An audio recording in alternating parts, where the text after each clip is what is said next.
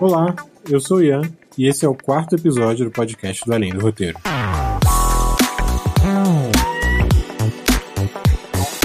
Bom, pra gente começar esse ano de 2021, estamos aqui no primeiro episódio do ano, né? Eu adicionei alguns roteiros lá na, no repositório de roteiros do site. Agora que a gente tá na temporada, iniciando a temporada de premiações, apesar de não fazer a menor ideia quando que vai ser o Oscar desse ano, mas é aquela época de virada de ano que sempre as distribuidoras, os estúdios é, americanos, eles estão disponibilizando os roteiros que vão aparecer, seja no Oscar, no Globo de Ouro, enfim, para os jurados terem acesso e ver se selecionam os filmes.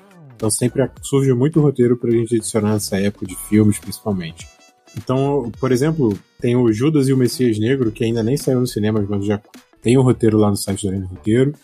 Tem alguns filmes como o do Charlie Kaufman na Netflix, o novo filme da Sofia Coppola, do Aaron Sorkin, alguns roteiristas bem interessantes, já famosos, assim, possivelmente vão fazer sua participação nessa temporada de premiações. Além desses roteiros que eu adicionei, também eu coloquei alguns de série, como o piloto de Killing Eve, é, o piloto de The Americans, alguns episódios de Parks and Recreation, o piloto de Marvelous Miss Maisel, então tem muita coisa interessante também ali na parte de séries nova. E toda segunda-feira agora eu tenho tentado adicionar e, e, colocar lá no stories do Instagram, então se você quiser ficar ligado sempre em quais roteiros estão sendo adicionados, é uma dica para você acompanhar. Além disso, a gente já tem dois eventos super importantes nesse início de ano. Um deles é o Guiões, que já está com inscrições desde o fim do ano passado, mas elas acabam agora, dia 31 de janeiro, então assim, tá, vai acabar o tempo já já. Tem que correr quem ainda quer participar. O Guiões é um evento de Portugal, mas ele vale para todos os países de língua portuguesa e dá para dizer que é um dos principais eventos de roteiro aos quais a gente tem acesso, concursos e afins. E o outro é o Rota, no festival lá do Rio de Janeiro para roteiristas iniciantes, que costuma acontecer em outubro, mas esse ano eles tiveram fizeram uma mudança de calendário, trouxeram o evento agora para março.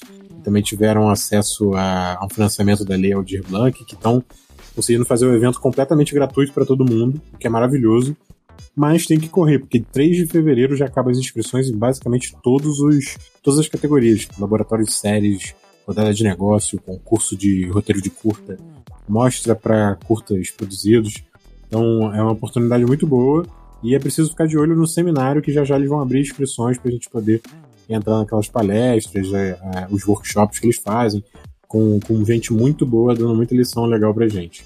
Além disso, eu vi no, em dezembro que a Conspiração Filmes divulgou um link para inclusão de currículos, banco de talentos da para eles da produtora, eles divulgaram esse link no LinkedIn e então fica, então lá no, na, na transcrição desse episódio no site do do Roteiro vai estar o link para essa página da, que a conspiração colocou no LinkedIn e aí vocês podem acessar, enfim. Eu botei lá o meu currículo no banco de talentos, mas fica essa oportunidade para vocês também. Então, lembrando, como eu acabei já de falar, tem a transcrição desse episódio lá no roteiro. E a campanha do Apoia-se está rolando. É, eu dei essa atrasada nesse episódio para sair, para começar o ano, mas já tem os próximos planejados. E a entrada de roteiros lá no repositório, o calendário de eventos, tudo isso segue rodando normalmente. Mas vamos para o episódio? Quatro pessoas estão sentadas à mesa, conversando sobre beisebol ou qualquer coisa que você queira. Cinco minutos disso. Bem banal. De repente, uma bomba explode. Desfaz as pessoas em pedacinhos. O que o público tem? Dez segundos de choque. Agora, pegue a mesma cena e mostre ao público que há uma bomba sob a mesa e que ela vai explodir em cinco minutos. Bem, toda a emoção do público será completamente diferente, porque você deu a ele essa informação. Essa fala sobre suspense não é minha, é uma das falas mais famosas de Alfred Hitchcock, o famoso mestre do suspense no cinema. Eu trago essa fala aqui porque ela nos diz alguma coisa sobre tensão. A grande maioria dos livros de roteiro não define o conceito de tensão. Talvez muito sabiamente até. Alguns dos livros que eu citei anteriormente no podcast, o Story de Robert McKee, o Manual do Roteiro de Sid Field ou Creating Character Arcs de K.M. Wyland, citam o termo tensão sempre como algo previamente estabelecido. Dizem que tal coisa aumenta a tensão, tal coisa cria tensão. Mas sempre parte-se do princípio de que quem está lendo o livro entende o que é tensão. Um outro livro, A Anatomia da História, de John Truby, com mais de 500 páginas formando um dos mais completos livros do ramo, apresenta definições e referências para muitas técnicas e conceitos que não estão presentes na maioria dos outros livros. Mas sabe quantas vezes a palavra tensão aparece nesse livro de John Truby? Exatamente zero vezes. Isso não é um problema. É difícil definir uma emoção e os livros de roteiro não se preocupam em tentar dizer o que é felicidade, por exemplo. Basta dizer o que, na visão dos autores, precisa acontecer para o público ficar feliz. É a mesma coisa com tensão. David Trottier dá um excelente exemplo em seu livro The Screenwriter's Bible, ou A Bíblia do Roteirista. Ele fala da cena da execução na cadeira elétrica no filme À Espera de um Milagre. Quando o guarda Percy não molha a esponja que será usada na execução, ninguém mais no filme sabe. Mas nós, o público, sabemos. A cena passa a ser uma tortura muito antes da execução começar, pela tensão criada por essa dinâmica. Eu tenho pensado muito sobre essa emoção, esse aperto no peito que sentimos acompanhando uma história, que vai nos deixando ofegantes ou com olhos arregalados, que faz quase não aguentarmos mais assistir a uma cena. Que, mesmo assim, nos deixa presos à história, sentados na ponta do sofá ou de uma cadeira, virando páginas ou maratonando episódios por toda a madrugada. Eu tenho pensado sobre isso porque é uma das coisas que estou tentando absorver na minha escrita no momento.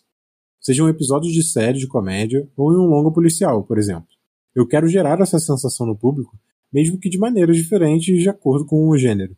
Por isso, nesse episódio, ao invés de trazer um livro como referência ao conceito, eu vou investigar uma obra que me gerou essa sensação e tentar entender como a obra conseguiu isso.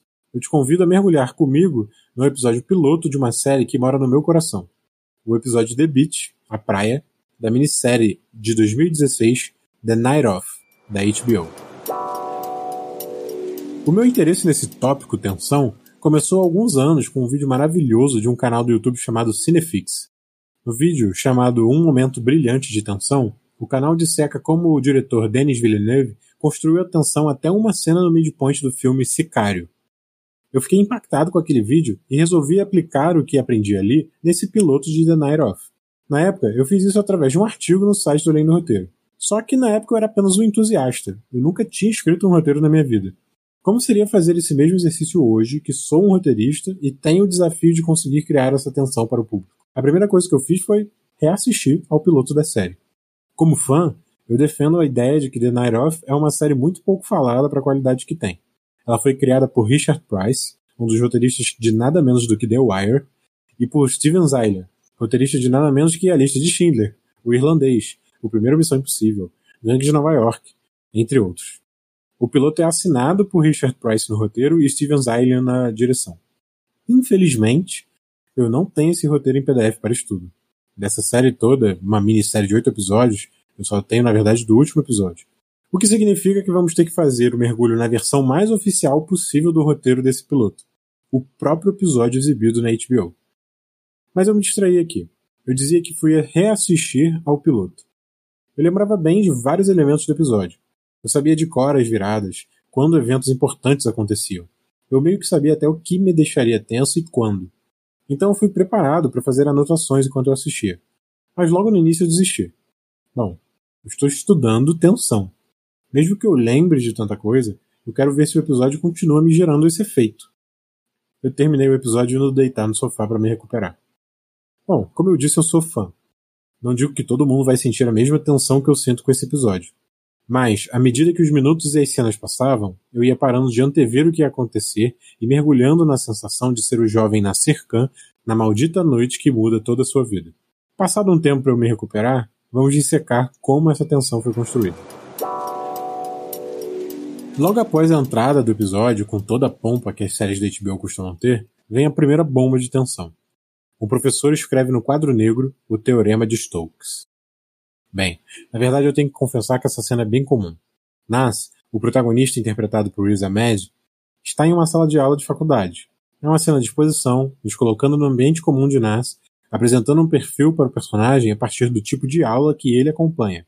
Essa cena só é tensa para mim porque o Teorema de Stokes, que praticamente ninguém que ouve esse podcast vai conhecer, é uma matéria dada em cálculo nas graduações com disciplinas de exatas como a engenharia. No meu caso, foi dada em cálculo 3, a matéria que mais me gerou pesadelos em toda a faculdade. Então, se o jovem Nas ansiava viver algo diferente de sua bolha, como veremos mais à frente, bem, Eu entendo esse sentimento perfeitamente. As primeiras cenas são desenhadas para apresentar Nas em seu ambiente típico, seja sua primeira aula, seja acompanhando o treino de basquete de colegas da faculdade. Ele é monitor de um dos atletas. Mas já é nesse primeiro minuto e meio de série que um chamado aventura é apresentado, sutil, sem estardalhaços. Um convite para uma festa. A forma como Nas reage ao convite já mostra como ele é um peixe fora d'água e como deseja mergulhar. Continuamos absorvendo a vida de Nas. Sua família é muçulmana. Sua mãe não gosta da ideia de ele ir à festa. Apesar disso, ele não recusa o chamado em momento algum. Ao invés da recusa, a história joga um obstáculo para Nas. Seu amigo, Amir, que iria dirigir, não poderá mais ir à festa. É aí que Nas toma a decisão que faz The Night Off acontecer. Ele pega a chave do táxi do pai escondido e sai com o carro para a festa. Nesse ponto, é bom frisar como a obra audiovisual é complementada pelas diferentes especialidades.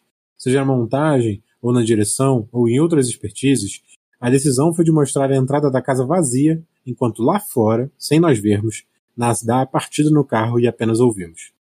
Na tela, aparece a data, lentamente. Em primeiro lugar, por que vemos essa data?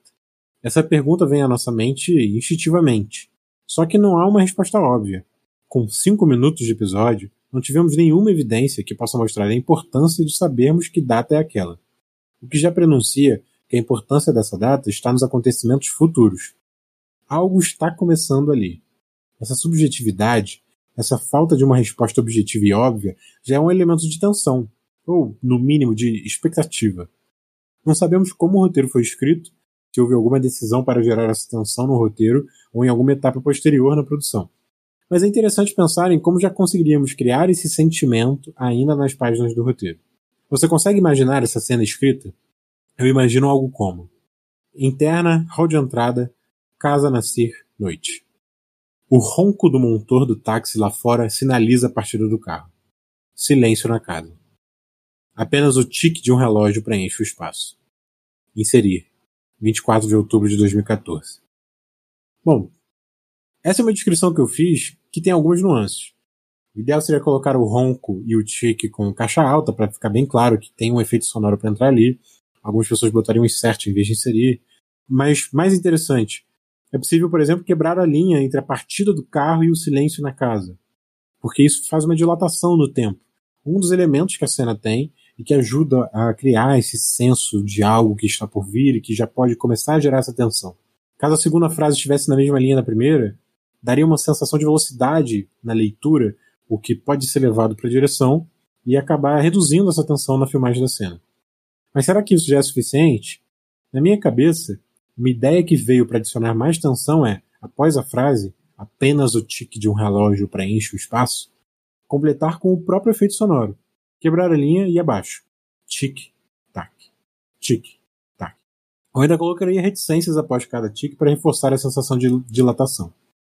Mas isso sou eu criando soluções que eu acho que seriam interessantes e não quer dizer que seriam aprovadas pela produção. Mas é inegável o papel dessas várias outras expertises do audiovisual na criação de tensão dessa cena. Se você quiser me mandar como você escreveria essa cena, posso trazer no próximo episódio do podcast para comentar aqui. Mas seguindo, nesse ponto acontece inclusive uma virada de ato. A gente teve uma decisão do Nas que vai mudar toda a sua trajetória na história. Muda completamente a configuração dele. Ele ia para uma festa de carona e tal, e de repente ele está dirigindo um táxi que ele nem sabe andar na cidade, pegando um táxi escondido do pai. Então, em apenas cinco minutos, a gente já teve o necessário de apresentação sobre o protagonista, e ele já tomou uma decisão que muda o rumo de sua história. Então acompanhamos Nas no carro, navegando pela cidade. Parece tudo certo e ele se aproxima do pedágio. De repente, vemos Nas passar através das câmeras do pedágio. Esse é mais um ponto onde não posso dizer se as decisões foram feitas no roteiro, depois ou em algum misto. Mas eu consigo imaginar o roteiro sem especificar nada técnico sobre as câmeras do pedágio, apenas apontar uma mudança de ponto de vista para essas câmeras de segurança. Pensa aqui comigo. O que, que essa decisão gera? Em mim, ela gera tensão. Veja bem, eu não estou ainda na ponta do sofá, ofegante. Mas algo já começou a se mexer. Uma curiosidade, somada a uma preocupação, um receio, está crescendo dentro de mim. Por quê? A obra não se aproveita somente das técnicas cinematográficas disponíveis, seja pela tecnologia ou pelas teorias do cinema. ela se aproveita também do nosso próprio conhecimento de narrativa como público, o conhecimento intrínseco que cresce à medida que assistimos a mais e mais filmes e séries. Quem minimamente viu o pôster da série, uma sinopse, um trailer, ou mesmo só ligou a TV e acompanhou o episódio desde a entrada, já recebeu uma enxurrada de informações do gênero dessa série, um suspense policial. Pode até vir a ser um suspense diferente. Parece que o nosso protagonista é alguém bem diferente de um detetive. Mas vários elementos nos informam que estamos dentro desse gênero. E com isso, nós mesmos, como público, já projetamos uma série de expectativas. Esperamos por alguns beats específicos, algumas viradas, alguns clichês, alguns arquétipos de personagens. Quando vemos uma cena através de uma câmera de segurança em uma obra de gênero policial, nós sabemos que vai dar merda. Basta fazer essa escolha de mudança de ponto de vista para a obra se aproveitar de todo um arcabouço narrativo que já reside no público. O que eu mais gosto dessa decisão é que estamos acostumados a ver relances de que uma câmera estava filmando, ou simplesmente aprendemos sobre uma filmagem de segurança, com as personagens que realizam a investigação pedindo por essas filmagens. Aquela coisa, a policial chega na loja de conveniência e já procura a câmera. Aqui, nós vemos através da imagem da câmera antes que qualquer coisa aconteça, o recurso foi usado como um prenúncio, da mesma forma que a data aparecendo na tela que eu destaquei naquela cena anterior. Estamos investigando como The Night Of conseguiu gerar a intenção que eu senti em seu episódio piloto. Parece que temos a primeira lógica que se repete. Recursos que indicam, seja pela técnica cinematográfica ou pelas convenções de gênero, que algo está por vir. Em seguida, Nas segue viagem e aprendemos duas coisas. Ele não sabe como chegar à festa e pessoas pedem viagens de seu táxi. Mas então para o carro para arrumar a luz que indica que ele não está em serviço e dois homens entram. Ele tenta avisar que não pode levá-los, eles recusam e um carro de polícia aparece. É a primeira aparição da polícia, reforçando o gênero no qual estamos inseridos. Nesse momento, Nas escapa, mas antes que ele dê a partida de novo, uma jovem entra em seu carro. Nas não consegue tirá-la do táxi. A sua falha entra em ação. A mesma coisa, essa mesma necessidade que ele tem que fez ele querer ir à festa em primeiro lugar. Andrea, esse é o nome dessa jovem, pede para irem a um lugar impossível em Nova York, a praia. Esse pedido, somado a todo o jogo de se verem apenas pelo retrovisor, apresenta a jovem como o mistério da história. Essa é a segunda decisão relevante de Nas. A primeira é pegar o táxi escondido. Agora, ele está desistindo da festa para levar essa jovem até onde ela quer ir, ou no caso um plano B, um rio. Nas então parem um posto de combustível e um novo recurso é somado aos anteriores pela série um encontro aleatório com um novo personagem. Lá no posto de gasolina, um carro de funerária está parado ao lado do táxi, e o motorista do carro de funerária confronta Andrea após ela jogar um cigarro no chão do posto. Enquanto isso, Nas faz compras na loja de conveniência e o vemos passando pela porta através da câmera de segurança da loja. Por fim, ainda vemos o carro sair pela câmera de segurança do posto. O que estamos vendo aqui? Antes, eu coloquei que os recursos que a série vinha usando tinham uma lógica. Eles indicavam que algo aconteceria mais à frente, algo relevante. Nós ainda não chegamos nesse algo relevante, mas vimos mais câmeras. Esse recurso das câmeras já adicionava atenção, sabemos que são elementos usados em investigações, mas ele havia acontecido uma vez. Agora, nós já vimos as imagens de várias câmeras. Temos uma trilha sendo criada, uma série de aparentes pistas. Isso planta no nosso cérebro a ideia de que alguém deve encontrar essa trilha. Afinal, uma obra audiovisual não planta essas pistas à toa. E essa trilha provavelmente criará problemas para a NASA. Além disso, André jogar um cigarro no chão de um posto de gasolina, carro de funerária e a postura do motorista se somam ao encontro com os dois homens que tentaram viajar no táxi do Nas antes. Um deles xingou o Nas antes de sair do táxi. O motorista do carro de funerária agora pergunta para André se ela quer ser a próxima passageira do seu veículo. Esses diálogos, com toda a ambientação feita, funcionam como indícios de violência e morte. Estamos vendo uma trilha de pistas sendo plantadas e recebemos a promessa de violência e morte. A soma disso só pode resultar em tensão. E ainda estamos no minuto 12. Mas uma coisa que não podemos esquecer é que esse propósito de criar tensão não funciona como um pisão no acelerador sem jamais dar um respiro. Algumas vezes é, mas até um filme como Mad Max, Estrada da Fúria, tem momentos de respiro, oscilando a energia e a tensão da história. O objetivo que eu sinto nesse episódio não é criar tensão de forma alucinante e acelerada, mas plantar elementos que vão aumentando a suspeita, o desconforto. para algumas pessoas, ele pode parecer até lento demais na sua proposta. O episódio caminha para um desses momentos de respiro agora, na chegada ao Rio. Esse momento serve para aprofundar o caráter de Nasir, a conexão que ele sente com Andrea e também sua falha, ao mostrar como ele toma a decisão de aceitar a droga que Andrea oferece. O roteiro poderia facilmente ir direto disso para a casa de Andrea, mas um novo encontro é adicionado. Andrea e Nas passam por dois homens, bem na entrada da casa de Andrea. Um deles é preconceituoso com Nas, falando de bombas em referência ao contexto da guerra ao terrorismo. Nas responde e mais uma vez a violência está embutida no diálogo. O outro homem, que passou por eles, é misterioso, encarando Nas com um olhar que pode ser interpretado como mais violento. Mas sua atenção pode ir em outra direção. Depois de algumas câmeras registrando o caminho de Nas nessa noite, esses dois podem ser testemunhas. A trilha de pistas aumenta. O encontro de Nas e Andrea segue no ambiente com luzes avermelhadas, uma cabeça de veado bizarra, bebida, cocaína e, eventualmente, uma brincadeira com uma faca que termina em Nas perfurando a mão de Andrea. Com o consentimento dela, só para marcar para quem não viu o episódio. E depois disso eles transam. Esses elementos espalhados na cena fazem parte do jogo de sedução entre os dois, de questões internas dos personagens, mas também atuam na construção de tensão, que é o meu foco aqui. As promessas de violência e de risco vão se acumulando com o jogo de faca proposto por Andrea, com a bebida e as drogas. Mas nós ainda não temos um motivo para nos sentar na ponta do sofá. No minuto 27, ele chega. Nas acorda em outro cômodo. Volta ao quarto escuro e, ao acender a luminária, encontra o corpo de Andrea, morta por dezenas de facadas. Vamos voltar ao que falou Hitchcock. Isso é uma surpresa ou suspense? Estamos na situação do choque de 10 segundos ou dos 5 minutos de pura tensão sabendo algo que os personagens não sabem. É bem evidente de cara que é uma situação de surpresa. Teremos os 10 segundos de choque. Não é bem o que o Hitchcock recomendou, né? Mas tem algo mais aí. Nós estamos um pouco além de um quarto da história. Basicamente, uma importante virada de ato. E quais perguntas dramáticas ficam postas para nós enquanto público? Será que foi Nas que matou Andrea? Será que ele consegue escapar? O episódio segue tentando responder a segunda pergunta, se Nas escapa, enquanto a primeira é deixada para a temporada investigar. Mas imagine se esse encontro de Nas e Andrea fosse a primeira cena do episódio. Pega uma série como Law and Order ou The Mentalist. O padrão seria a gente ter essa cena, o Nas ser o principal suspeito, mas logo depois a gente cortaria para os verdadeiros protagonistas da série, o detetive ou a detetive. Nesse caso a gente está no ponto de vista diferente do comum, estamos acompanhando o Nas. E com isso já há um interesse em criarmos uma construção até que essa cena aconteça. Mas e se não tivéssemos toda essa trilha de pistas que anunciavam que algo daria errado? Em ambos os casos, a cena de Nas encontrando Andréia ficaria resumida ao choque. Porque não teríamos a bagagem que infla esse momento e suas consequências com tensão. Nas sai correndo da casa tentando escapar.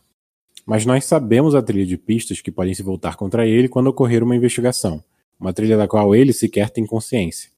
O artifício de suspense de Hitchcock estava espalhado ao longo do episódio, com a diferença de que nós mesmos, o público, não tínhamos informações claras da bomba, do que iria explodir. Nesse momento, nós temos as seguintes informações. Andrea foi morta a facadas e Nas é o principal suspeito. Disso todos nós sabemos. Conhecemos uma série de pistas que ele também conhece, como a faca com sangue na casa. Conhecemos uma série de pistas que Nas não conhece, como as filmagens no caminho e possíveis testemunhas. Não sabemos se foi Nas quem matou e talvez nem ele mesmo saiba. Temos três níveis de informações em ação: o que nós e o protagonista sabemos, o que nós sabemos e o protagonista não sabe, e o que ninguém sabe. Essa soma de níveis diferentes de informações é o principal combustível para a tensão explodir daqui para frente no episódio.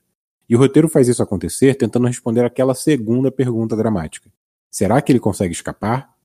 A tentativa de Nasir de escapar, que começa no minuto 28, já é cruzada pela polícia no minuto 31. E aí, mais uma coisa interessante acontece. Mais um nível de informação. Nós e Nasir sabemos de coisas que os policiais não sabem. Nas é parado por virar em uma esquerda proibida, um erro coerente com seu estado mental. Algo tão minúsculo coloca tudo a perder. Não sabemos se ele escapa desses policiais ou não. Eles percebem que o protagonista está drogado, até que eles são chamados para cuidar de um arrombamento denunciado por um vizinho. Os policiais acabam levando Nas junto. A casa arrombada é justamente a casa de Andrea. Nas precisou quebrar o vidro para entrar na casa e recuperar a chave do táxi e seu casaco. ele acabou pegando também a faca que ele e André usaram no jogo com a mão. A faca que aparentemente é a arma do crime. E escondeu a faca em seu casaco. Nas fica preso no banco de trás do carro de polícia, encarando a porta da cena do crime enquanto os policiais averiguam a situação.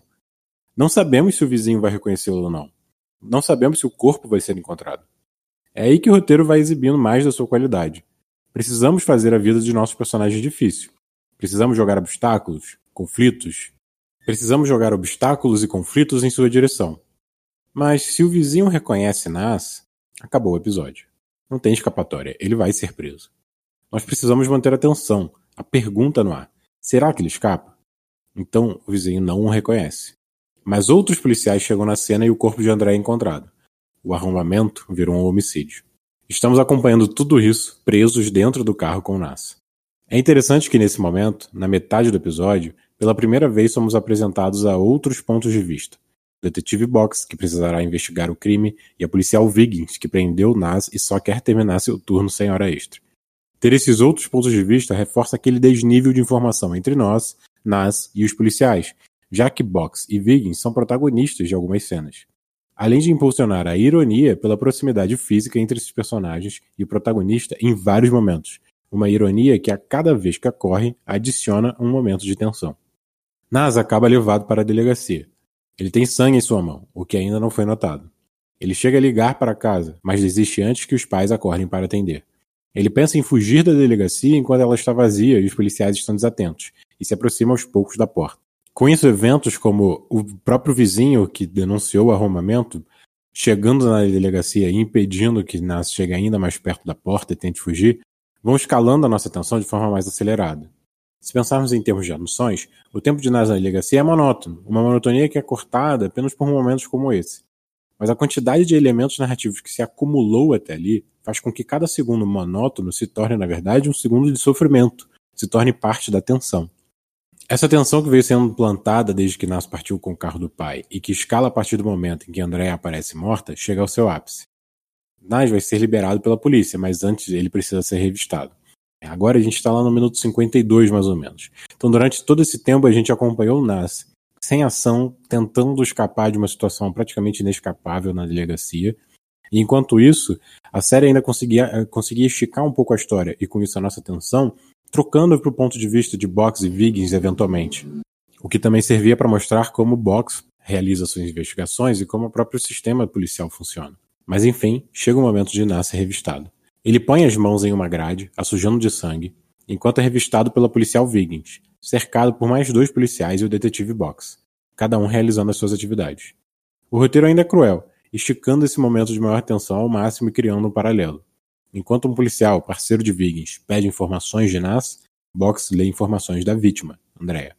A revista de Viggins dura 100 segundos.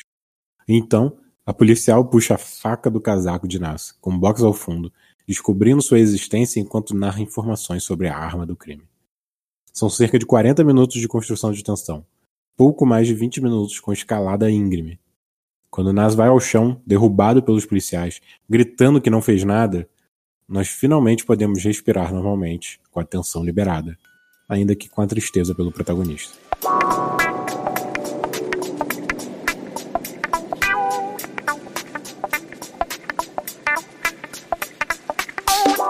O que eu tiro desse episódio sobre tensão? A primeira coisa, que também foi mostrada naquele vídeo sobre Sicário que eu mencionei lá no início, é a discrepância entre o tempo de construção de tensão e o tempo de liberação.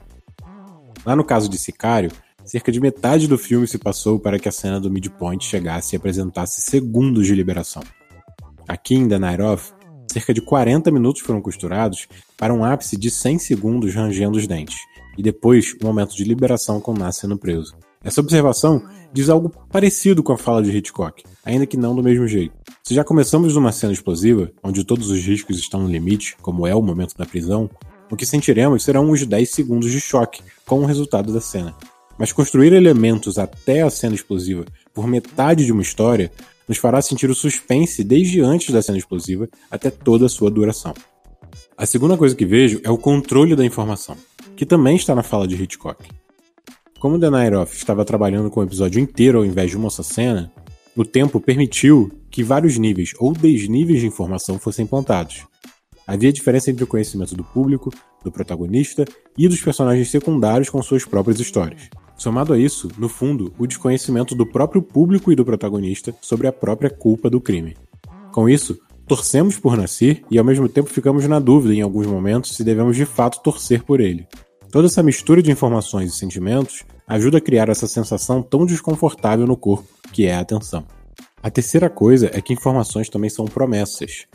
Por exemplo, quando Nas recupera a faca na casa de Andrea ao buscar de volta as chaves, quando ele esconde a faca no bolso, nós vamos passar o tempo todo nos perguntando se essa faca será encontrada.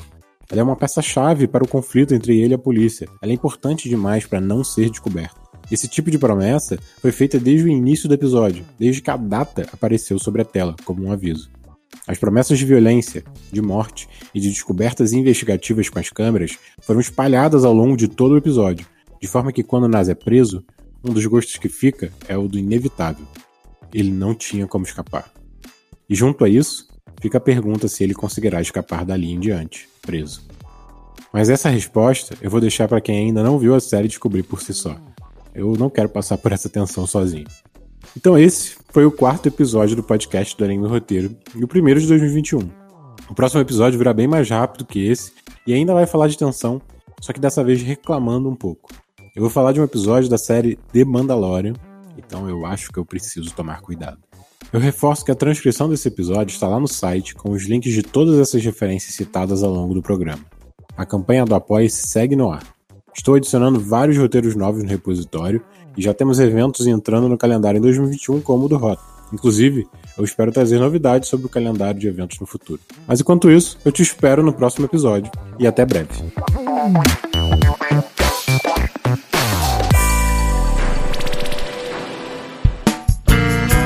A edição deste podcast é feita por bancodecérebros.com.br.